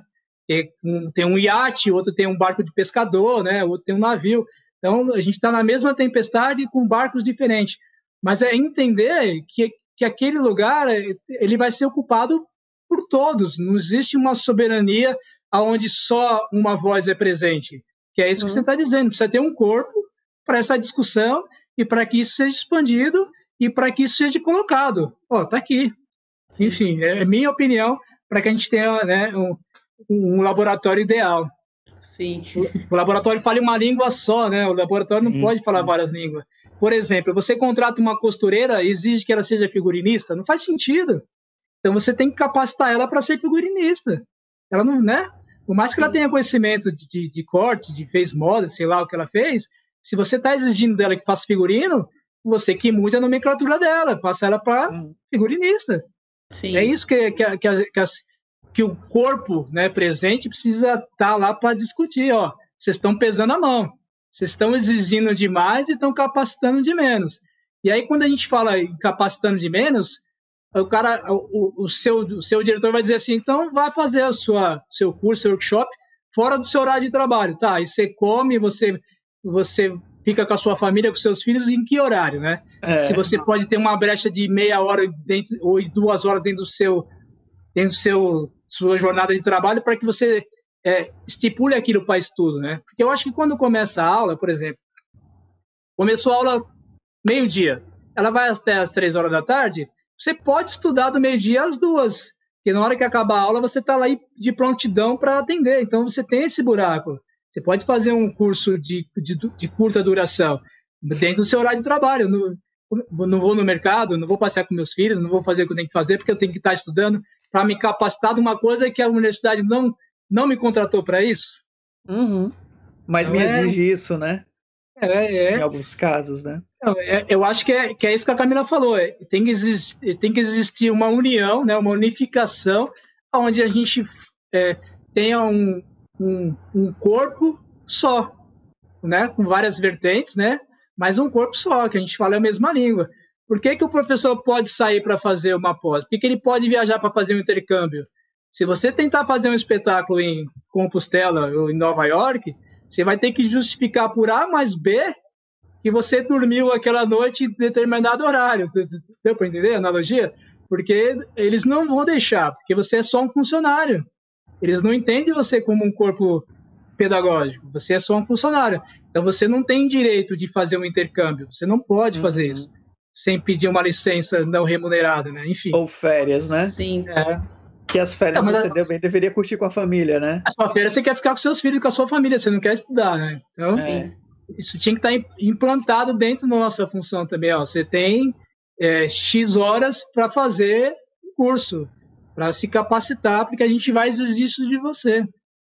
Mas é o que eu te falo, se não vier do docente, a gente, a gente precisa criar esse corpo através desse, desse projeto que vocês estão levantando, que eu vou até parabenizar, porque é um desafio, mas é, é, é promissor.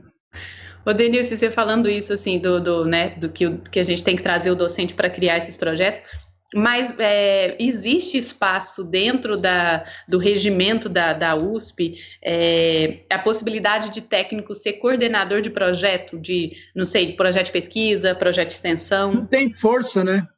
A gente não tem força, né? Se você não é docente ou discente, é, você como funcionário, você não tem força. Você teria que juntar, o, o caso do instituto que eu te falei que eles queriam criar, a uhum. gente juntou é, uma base de 10 técnicos com advogado. Né? Então a gente teve que lutar pelos nossos ideais. E com muita força, com muitas reuniões, com muitos debates.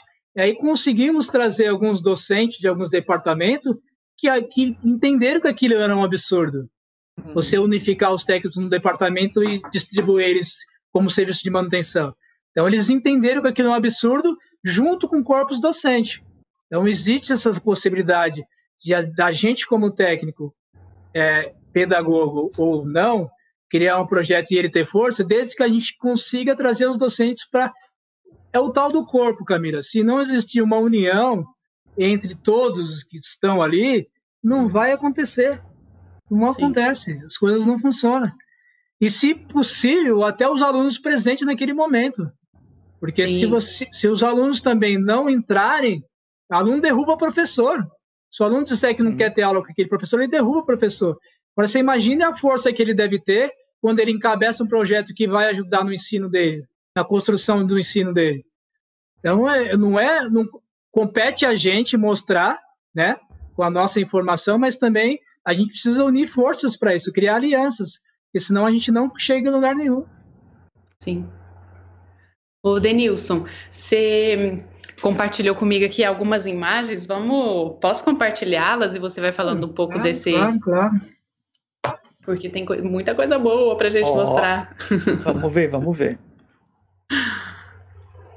Ó, oh, gente, enquanto eu vou me arrumando aqui, vou fazer o merchan, né?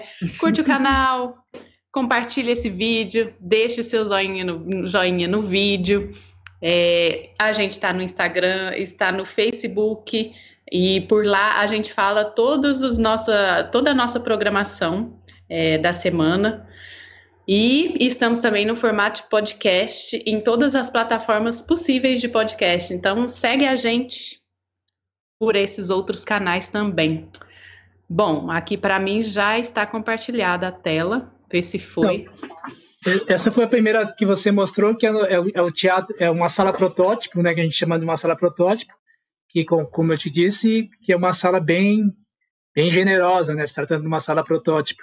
Sim. Uma sala de é um 8 sonho, por 8, né? 6 de altura, é, uma, é, vários teatros não contemplam essa estrutura, né, então, de fato, nós estamos muito bem servidos é, com que aquilo que eu te falei, com possibilidade de melhorar cada vez mais, né? A gente quer sempre melhorar mais, né? Sim. Pode rodar aí, porque se deixar a gente vai falar, isso vai virar um café, que vai virar. a gente vai virar papo da madrugada. A gente Deixa vai eu só pegar aqui. minha cerveja, então. vai virar imagem. Se for um espetáculo de aluno, é, seria é, o segundo, segundo ano, né? Então, uhum. quando você. O primeiro ano é, é, ele é completamente teórico, né?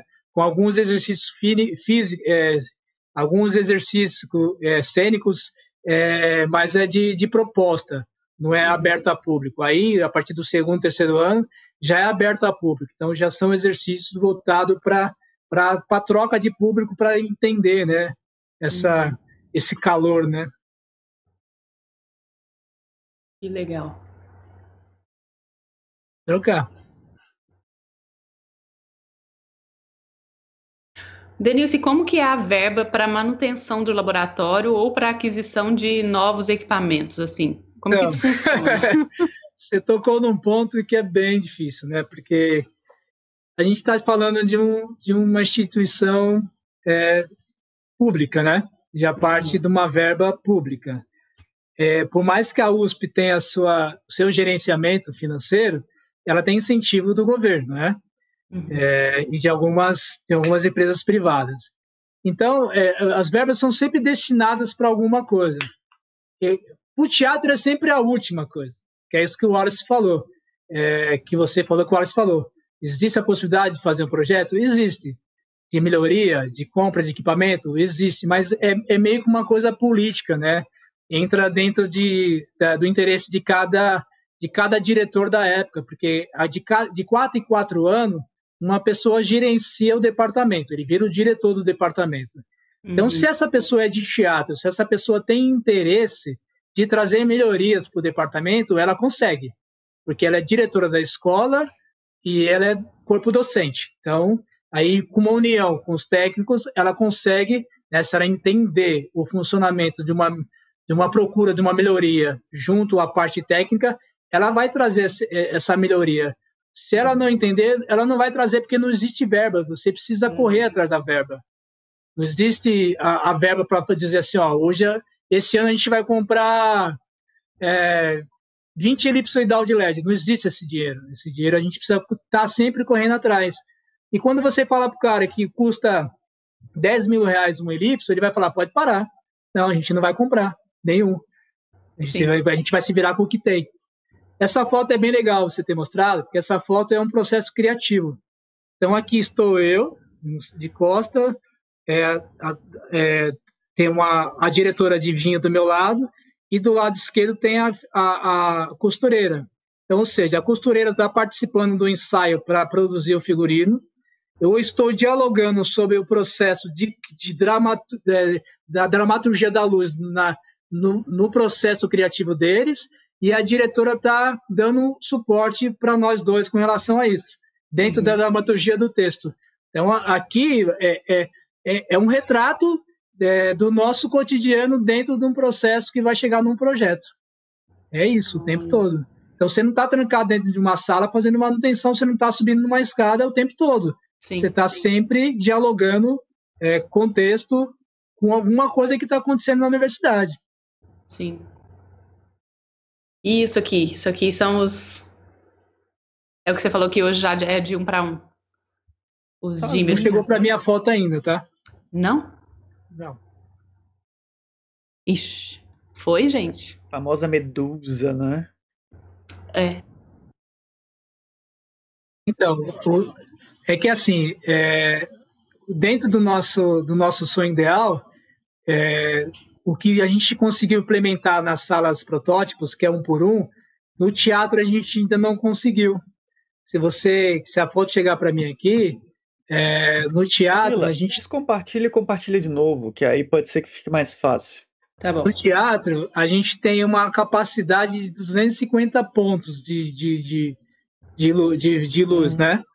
É, contrapartida, um, um, uma sala de, de dimmer box com, com, com essa daí com 48 canais por sala. Então, ou seja, você tem que fazer milagre o tempo todo. Né? Onde você tem 250, 300 refletores, você tem 250 pontos com sete varas internas, com mais duas varandas do lado de fora, com 48 pontos, e uma mesa Element com 2 mil, com uma infinidade de possibilidades de canais. Então, você está o tempo todo é, fazendo milagre para que a luz aconteça dentro do espaço que poderia ser ideal, entendeu, Alice? Sim, sim. E esse é, é. espaço, ele também é um espaço, por exemplo, educacional, os alunos também têm esse acesso de, de, nesses processos de montagem, por exemplo, acompanhar você durante as montagens, é, é, esses que, que não fazem, não fazem, por exemplo, parte desses bolsistas, por exemplo. Se, se esses alunos ei. quiserem, ah, Denilson, hoje eu tenho um tempo livre, deixa, deixa eu te ajudar na montagem. Eles têm essa possibilidade também de ocupar o espaço assim? Então, tem uma, existe uma, né, um caminho, né, uma trajetória para até chegar no, no, no, processo onde eles vão apresentar. E dentro desse caminho, é, já, é, a gente tem um kit aluno, né, a gente chama de kit aluno, que é alguns, alguns refletores que os alunos podem pegar no, no, no setor e levar para uma sala de ensaio, levar para uma praça, oh. para é, que ele possa já fazer o exercício dele é, usando desses artifícios, né? Então ele tem a possibilidade de pegar refletor, ele tem a possibilidade de pegar caixa de som, ele tem a possibilidade de pegar projetor de imagem. Então dentro da construção cênica dele já tem esses elementos. E aí, em alguns alunos desperta essa curiosidade. Pô, como é que vocês fazem isso? E a gente diz para eles, ó, funciona dessa forma. Tal dia, dentro da nossa agenda, né? Dentro da nossa agenda, a gente, a gente, a gente faz uma agenda do dia de montagem, do dia de ensaio e os dias de apresentação. Então, dentro dessa agenda, a gente deixa claro, né, durante o processo, ó, esse dia a gente vai fazer isso. Quem tiver disponível, quiser participar, pode vir. E aí sempre tem um aluno ou outro, ou mesmo na afinação, né? Eu costumo dizer assim, ó, gente, se vocês participarem da afinação, vocês não vão ficar fora da luz. Então, quem, principalmente quem é o protagonista, né? Se você é o protagonista, não vai chegar cinco minutos antes de começar o espetáculo. Chegue antes, se aproprie do espaço, veja de onde está incidindo a luz, veja a sua colocação diante de, né, de cada poltrona, diante de cada perna, diante de cada objeto cênico, para que você não se desloque na hora da sua apresentação. Então, a gente tenta trabalhar tudo isso, né, para que seja o mais excelente possível. Então, os alunos costumam participar sim é, dentro da sua realidade, né? Tem gente que trabalha, tem gente que não consegue vir, mas dentro da sua realidade de vida, eles estão sempre inseridos nessas, nesses processos de, de montagem, de, de, levantamento de projeto, de, da, né, da biblioteca até a montagem, a afinação e a programação. Ah, legal. E vocês têm uma, eh, sei lá, alguma organização, tipo, nas férias dou manutenção nos equipamentos, no, ou não, as coisas vão acontecendo ao, ao fluxo do ano mesmo, a partir das demandas. Então, Essa existe... coisa de dar manutenção, de acompanhar a disciplina para pensar a montagem. Então, existia essa, essa agenda da manutenção, né? Onde a gente parava determinado mês para. É, como lá é, é maquinária, né? Com corda, você deve ter alguma foto que deve ter maquinária com corda aquelas com freio, né, que a gente sabe, uhum. é manual. Então, de tempo em tempo, você precisa tirar tudo, deixar a corda descansar, lubrificar os freios, né? Todo um processo de manutenção que é privativo, né? Senão vai, vai de fato, vai dar um, um erro, vai, vai dar acidente. Então, Isso precisa existir. Mas com a demanda do teatro e das salas, como é muito alto, geralmente durante as férias tem apresentação. Então nem sempre você consegue parar o teatro para fazer manutenção. Então, à medida que você vai constatando é, reparos essenciais, né, de segurança, você vai fazendo. Então, numa montagem, ao invés de você é, programar a montagem para um dia, dois dias, você programa ela para quatro. Uhum. Então, você uhum. fecha o teatro para quatro dias, já pensando na, né, na, na, nas, na, nos, nos, obstáculos que você vai encontrar no caminho. Uma tomada que está derretida, um cabo de aço que está um pouco mais solto, um freio que precisa lubrificar.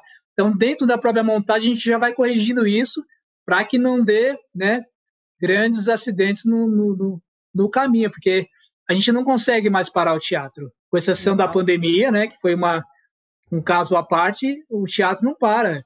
Sai uma turma entra outra, sai uma turma entra outra, que é até uma coisa que eu discuto, né, porque se você for pensar num teatro privado, você entra pelo fundo do teatro, né? Você não entra pela entrada principal. Então você não vai ficar abrindo a porta e fechando a porta principal toda hora. Então já, você já está deteriorando a porta, né? É, o acesso é livre, por mais que seja um, é um teatro laboratório, o acesso é livre, mas ainda é um teatro. Então, assim, por mais que seja um teatro laboratório, quando a gente vai fazer uma apresentação, tem que ser excelência. Então, deveria existir um, um, zelo pelo teatro. A gente tenta zelar o máximo possível, né? Mas é como é uma, uma instituição pública onde é de uso estudo, né, de fins de, de estudo, tem que liberar. Então, é muito difícil essa relação da, da do, de você travar o teatro para uma manutenção e o, e o docente ter que dar aula. Então, você vai ficar brigando com ele o tempo todo. Sim. Que é isso, né? O professor de, de iluminação queria dar aula no teatro. Aí o técnico responsável na época dizia para o professor: não, você não vai dar aula no teatro, porque eu preciso fazer manutenção. Se houvesse um comum acordo de que o docente dissesse assim, eu quero dar aula no teatro, e o técnico dissesse assim, ó, você vai dar aula no teatro junto comigo. De contrapartida, você vai melhorar o teatro. Então, eu quero uhum. que você entre comigo dentro de um projeto onde a gente consiga melhorar o teatro para que você tenha uma tecnologia de ponta e dentro dessa tecnologia a gente vai dar aula junto. Porque tem coisas que eu preciso estar junto. Não pode existir esse distanciamento. Então fica muito essa briga, sabe? De que o teatro é para o uso do docente, não para o uso do técnico. É para o uso do técnico quando ele tem que fazer, não quando ele tem que, né, propriamente ensinar. Porque é um lugar de ensino também do técnico, é, é, é, o, é o mundo dele, né? Então tem coisas que, se ele tiver durante a aula, ele vai agregar muito mais do que qualquer outra pessoa. Sim, Tinha que ter essa né? aliança. É, de, é, essa aliança é, essa parceria. é primordial. É primordial isso. Então não dá para existir essa briga de docente versus técnico. Precisa existir hum. uma junção. Você quer dar aula no teatro? Tá, preciso fazer manutenção. Então vamos, vamos fazer aula dentro da manutenção? Ah, hoje eu vou corrigir varas. Então vou baixar todas as varas e a gente vai dar aula de como dar manutenção nas varas. Se existisse esse caminho dentro das instituições, o, é, o técnico, o, o bacharelado, o licenciado, sairia de lá com um vasto conhecimento né, em todas as áreas. Como é na cenotécnica, quando ele vai fazer uhum. o, o, o, estágio na cenotécnica, ele corta madeira, ele tem que engraxar a máquina. Por que, que ele não tem isso na iluminação, né? É só na hora de fazer a luz. É, e é importante isso que você fala, Denilson, porque assim, é, é, é uma outra relação para saber qual é a função realmente dessas pessoas que trabalham com iluminação. O que esse técnico, por exemplo, um técnico de palco, né, não falando do técnico da universidade, mas um técnico eletricista que vai montar luz, é, é como que ele executa, como é difícil o trabalho dele e que a gente tenha que ter valor para essas pessoas. Lembrar também que a iluminação, nesse processo de ensino, não é só criação. Então, essas pessoas que desenvolvem esses trabalhos que são mecânicos, mecânicos, elétricos, também têm que ser valorizados. Não é porque é, elas não estão lá por acaso, elas estão lá por, pelo conhecimento que elas têm, estão lá por, pelo desejo, muitos desses, dessas pessoas, pelo desejo de colaborar no processo educacional, mas existe um risco que não é que todo aluno que vai ter que correr. Na execução dessas montagens. E essas pessoas, elas estão lá capacitadas para correr esse risco e que, que e, e fazer da melhor forma para que não haja nenhum problema. Então, dar valor a essas pessoas é muito fundamental. Esses estudantes, esses docentes têm que entender também desses processos. Assim, existe um risco no nosso trabalho diário. Uhum. O risco de queda, o risco de choque, o risco de contusão, de corte é muito grande. Além de tudo que a gente passa em, nos processos de discussão de força dentro da universidade, né, de, de, dessa relação de verba, né. Então, isso que você fala, por exemplo, de ah, trazer os alunos para dentro da, da manutenção é, é, uma coisa maravilhosa, porque eles, come, eles saem, por exemplo, de um processo formativo, entendendo que esses profissionais têm que ser valorizados também, que não é só aquela pessoa que está como intérprete que, tem, que, que, que é o merecedor do aplauso, todo mundo que, tá, que faz parte do processo de execução de uma obra de arte merece esse aplauso. Né? A gente tem que desmistificar que o artista né, é o centro da coisa. Não, todo mundo está no processo criativo. Entende? E, e, e, esse tipo de ação é favorável para a gente quebrar essa relação de artista técnico. Né? Hum. Que eu uhum. acho que é uma coisa que a gente tem que quebrar de vez esse conceito de artista é uma coisa e técnico é outra, sabe? Isso é, é legal você colocar, assim, porque é, no cinema é um pouco diferente, né? Pelo menos na, na no cinema em si, no, na, não sei na academia né, do cinema, mas quando o fazer do cinema existe a responsabilidade do eletricista, né, do, do aderecista, do iluminador, do diretor de fotografia, do, do assistente, existe né, uma hierarquia respeitada dentro disso. No teatro é um pouco diferente. É, a, isso seria o papel da universidade. Claro que seria o papel da universidade. Mas ela não tem interesse, porque é, dentro do, do, do, da formação superior existe uma superioridade, parte desse né, pressuposto já, né? Porque eu sou supremo e você é subordinado e está tudo, tudo, aí. Dentro da escola de arte dramática, é, é, eu costumo dizer que é um lugar um pouco menos rígido nesse sentido. Porque as pessoas te consideram como artista. Quando elas vão fazer um projeto, elas te convidam para fazer a iluminação. Elas te convidam para fazer parte do processo. Elas não te chamam para você pendurar uma luz. Elas dizem: vem colaborar no projeto com a gente. Então, é uma coisa de formação de cabeça, né?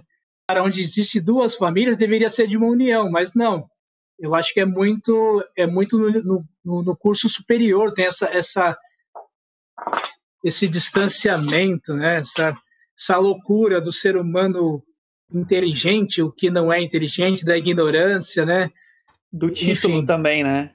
É muito título sobe um pouco para a cabeça do ser humano. Então dentro da arte isso não cabe que aí você vira um burocrata administrativo é, inacessível, né? Então, é, é, o que a Camila disse, tem que ter a cadeira da gente. Precisa ter esse corpo lá. Para uhum. entender que é importante. Sim.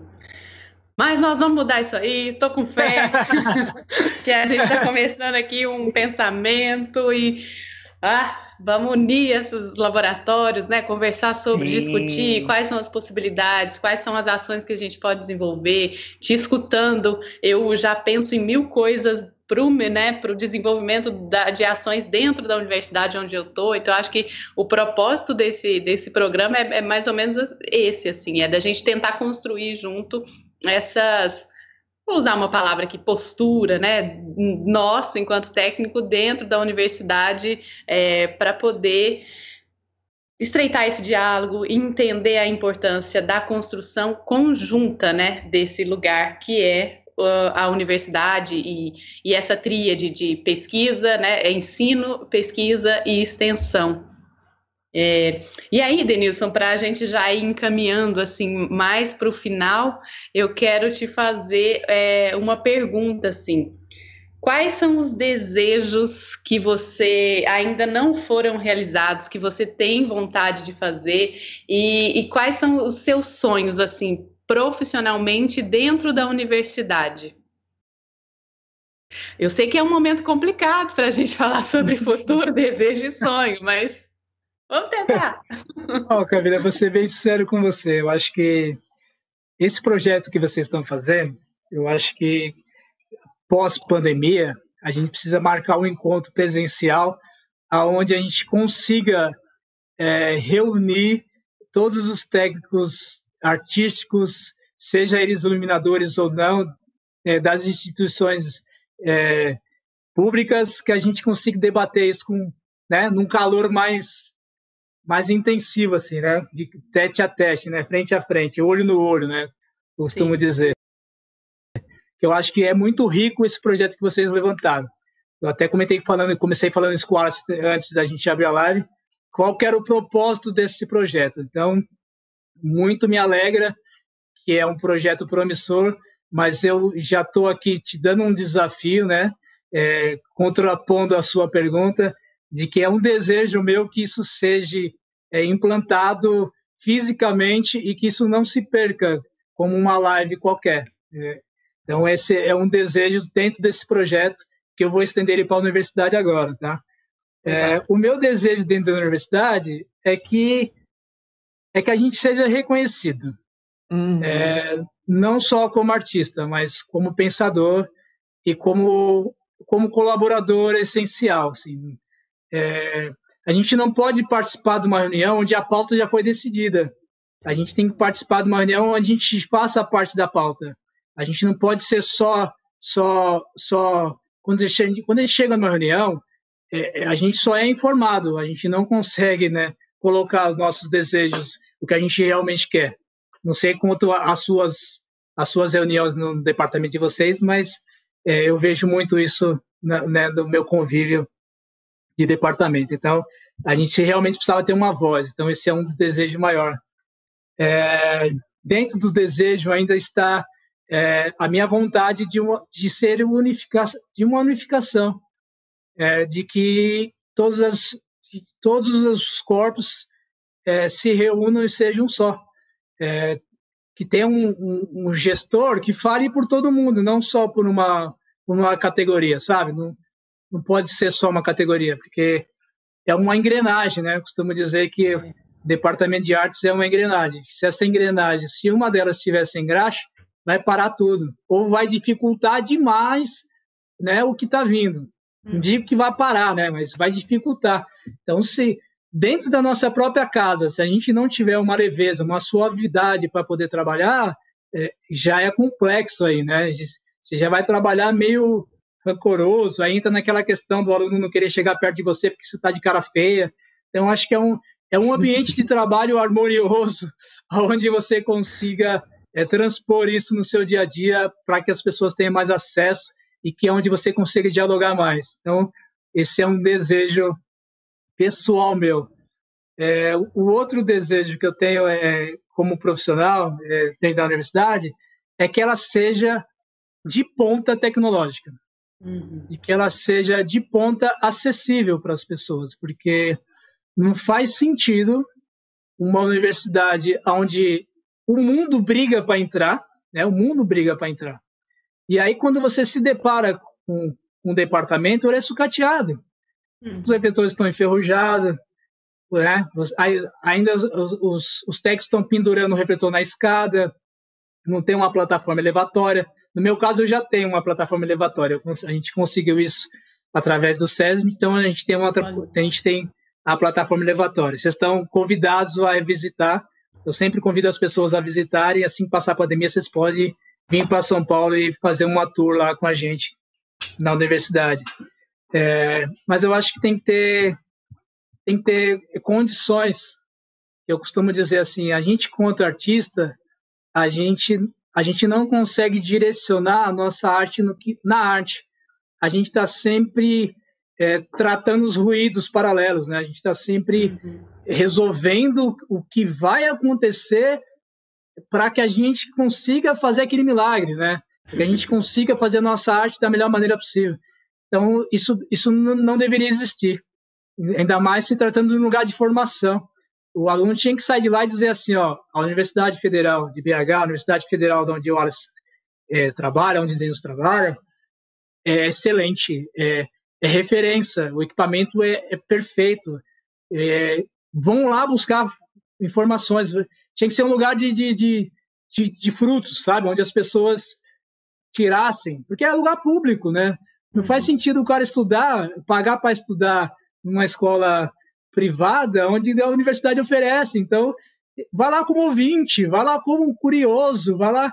Você está se formando numa escola privada que você vai, vai, vai buscar da fonte. E a universidade tinha que ser essa fonte.